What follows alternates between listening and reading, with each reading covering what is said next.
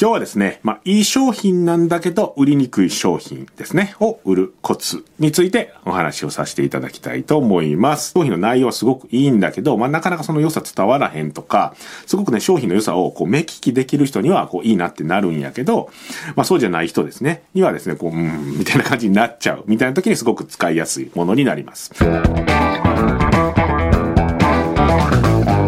はい。レスポンスの山田です。今日はですね、まあ、いい商品なんだけど、売りにくい商品ですね、を売るコツについてお話をさせていただきたいと思います。で、まあね、いい商品だけど売れないっていうものはですね、まあ、いろんな種類あると思うんですけど、まあ、特に今日のお話は、まあ、内容はね、すごく、商品の内容はすごくいいんだけど、まあ、なかなかその良さ伝わらへんとか、すごくね、商品の良さをこう目利きできる人には、こう、いいなってなるんやけど、まあ、そうじゃない人ですね、にはですね、こう、うん、みたいな感じになっちゃう、みたいな時にすごく使いやすいものになります。まあ、具体的にね、どういうことかというのを、まあ、ちょっとね、全体でイメージをね、さっきお伝えさせてもらうと、まあ、この商品が欲しいっていう人が、まあ、いますよね。こういうふうな人がもうその商品を、まあ、目利きとかですごく欲しいと思ってくれる人がいますと。で、その一方で、まあ、全然ね、そうでもないっていう人が、まあ、いますと。で、この人ですね、この人の時にどっちかというと売りたいっていうようなケースを考えてるんですけど、この人ね、こう、どういうふうにしてこのね、欲しい人にこう、近づけていくかみたいな、イメージの話なんですね。まあ、ちょっとわかりにくいと思うんで、まあ、具体的に今からね、どういうことなのかということをお話ししようと思うんですが、まあ、それをね、ちょっと理解しやすく、ね、させてもらうために、ちょっとね、僕の昔話をね、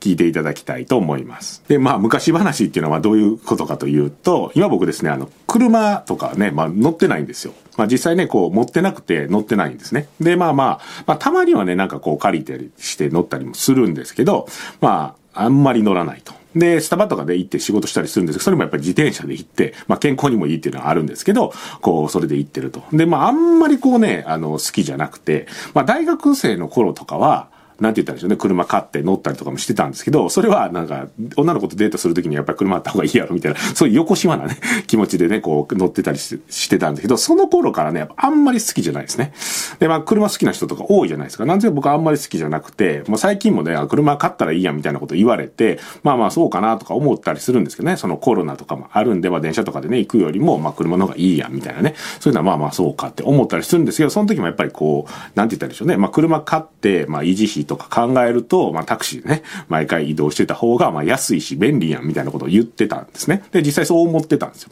で、まあまあまあまあいらんやろうみたいな感じでね、思ってたんですけど、で、こう、よくよくね、まあなんでそんなにね、好きじゃないんやろうとかを考えてみたんですよ。そしたらね、一つちょっと思い出した話があったんですね。確かですね、僕がね、あの、高校の時やったと思うんですけど、まあその時にお坊さんかなんかちょっと偉い人がですね、まあ全校生徒に向かってこう喋るみたいな機会ってあったりするじゃないですか。高校の時とかね。で、その時にすごくね、一つ印象に残ってる話があって、まあ基本的にね、そういうふうなことをする時って、あんま思んないじゃないですか。こう、おもろい話する人ってか来ないですよね。なので、まあ適当に聞いてたんですけど、あるその人がね、言わはった一言がすごく僕の中にドーンと入ってしまったんですよ。まあそれはどういうことかというと、まあその人はですね、まあお坊さんだと思うんですけど、なんか、ね、人の命はですね、あの、まあ、地球よりも重いとかって言ったりするけど、実際にそういうふうに扱われてるわけではないと。まあ、例えば車がね、たくさん世の中には走ってるけど、まあ、車がね、走ってたら、やっぱり一定の確率でね、交通事故起きますと。で、交通事故起きたら、やっぱりね、人が死ぬっていうこともありますよね、と。だから、まあ僕はね、車に乗るっていうことは、一定の確率でね、人が死ぬということになるので、僕は車に乗りません、みたいなね、そしたら主義みたいなことを言ったことがあったんですね。で、それ僕聞いてて、ほんまにそうやなと思ったんですよ。確かにそうやなっていうふうに思って、もうドーンとそれが僕の中にこう入っちゃったんですね。で、それがね、自分の中に残ってて、車のことがあんまりね、乗る、運転するのが好きじゃないんやなっていうのに気づいたんですよ。実際ね、僕あの、バイクとかもね、昔乗ってたんですけど、バイク乗るのは全然抵抗ないんですよ。その 400cc とか乗ってたんですよね。あんまりそういう風に見えないと思いますけど、乗ってたんですけど、こう、なんとなくね、バイクとかっていう事故を起こしても、この、なんて言ったでしょうね。あの、自分が怪我するだけであんまり人に迷惑かけへんで、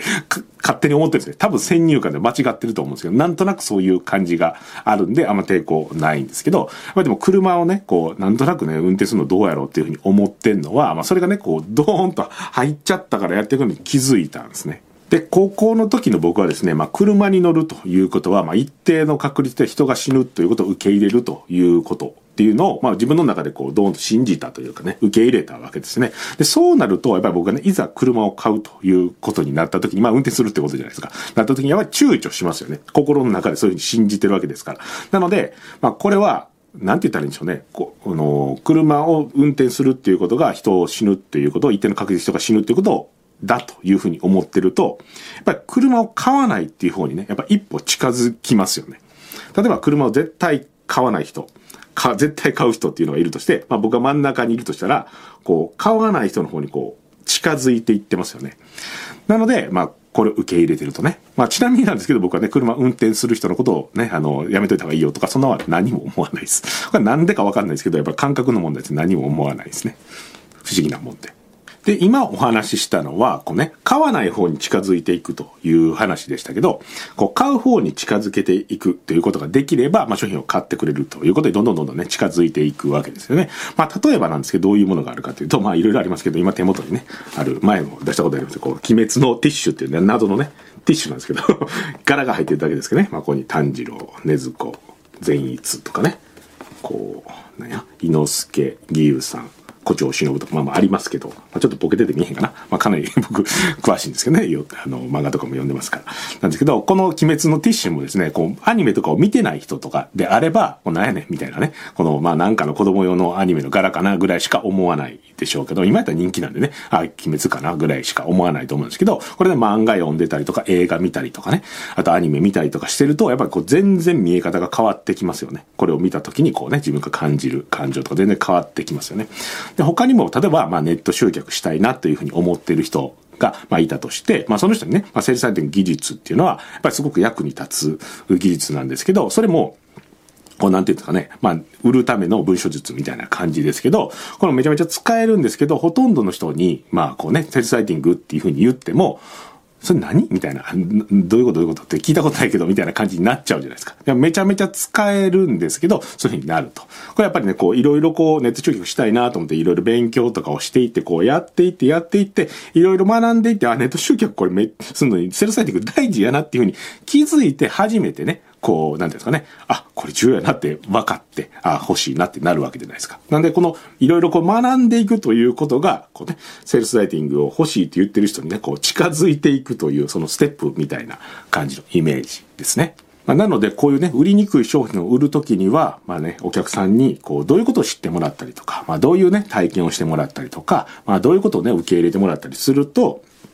こう商品がね、欲しい人にこう、どんどん近づいていくのかということを一旦考えていただくと。で、考えて、まあ、ここがポイントやなということが分かれば、それをね、そのポイントをしっかり伝えていくということで、お客さんをね、この近づけていくというようなイメージですね。まあ、そうやることでお客さんね、自然と欲しいなというふうにね、思ってくれる人が増えてきますので、すごく売りやすくなってくるというところですね。まあ、今日の話はね、ちょっと分かりにくかったかもしれないですけど、まあ、いろんなところね、応用ができるとことになりますので、ぜひ参考にしてみてください。ではですね、今日の話はこれで終わりになります。ありがとうございました。はい。ということですね。今日はお客さんがね、売る、お客さんに売るために、こう、なんていうんですかね、何をお客さんが信じてるかみたいな話でしたけど、まあ、その分野にね、お客さんあんまり詳しくないんで、やっぱり変な勘違いとかね、思い込みっていうのは、やっぱりね、こう、売る側と比べるとやっぱりしてることが多いんですよね。多分ね、もう売っておられる方はね、もう気づいておられる方は多いと思うんですけど、まあ、例えば変な思い込みね、まあ、例えば子供のとこ、時とかっていっぱいありましたよね。そうですね。僕で言ったらね、なんかこう、例えばまあ、なんですか、温度あるじゃないですか。温度この30何度とか20何度とかあるじゃないですか。その温度が100度までしかないというふうに思ってましたからね。やっぱりこう、お湯が100度までいったらこう蒸発するじゃないですか。なんとなくその、そう思ってませんでした？僕だけなんかな、これ。ちょっとわかんないですけど。あと、犬とか、犬と猫いますよね。で、犬と猫いるんですけど、犬がオスで猫がメスやと思ってましたから。ちっちゃい時ですよ。まあ今はもちろん思ってないですし、だからそういう風なのがあったりとかね、なんでしょう、他には、あとニュースでね、こう、誤って崖から転落しましたみたいな話あるじゃないですか。で、なんで僕、こう、なんですか、なんで崖から転落するときに、ごめんなさいって謝んねやろなってずっと思ってたんですよ。そう、わか、謝ってっていうのはね、この、ごめんなさいの方の謝ってやと思ってたけど、ちっちゃい頃ね、もう知らないじゃないですか、その謝ってっていうのはミスして、こうね、その、落ちるみたいなこと言うのが。多分ね、これ僕だけじゃないと思うんですけど、まあそういう変な勘違いってしてることあるじゃないですか。なので、やっぱりね、こう、そういうね、変な思い込みをしてると、お客さんもね、こういう恥をかくというタイミングがね、来るかもしれないので、ぜひね、こう、ね、自分の商品売るためにもお客さんのね、勘違いを正すためにもこういうことをちゃんと正しい知識をね、あの、広げていきましょうというお話でしたということで、まあ、何の話かちょっとわかんないですけど、今日はこれぐらいで、ということで、ありがとうございました。それでは。最後までご覧いただいてありがとうございます。いいね、チャンネル登録をよろしくお願いいたします。レスポンスチャンネルでは今、質問を受け付けております。コロナに関することやビジネス、マーケティングのことなど、あなたの質問をレスポンスチャンネルでお答えさせていただきます。質問は概要欄からお願いいたします。あなたの質問お待ちしております。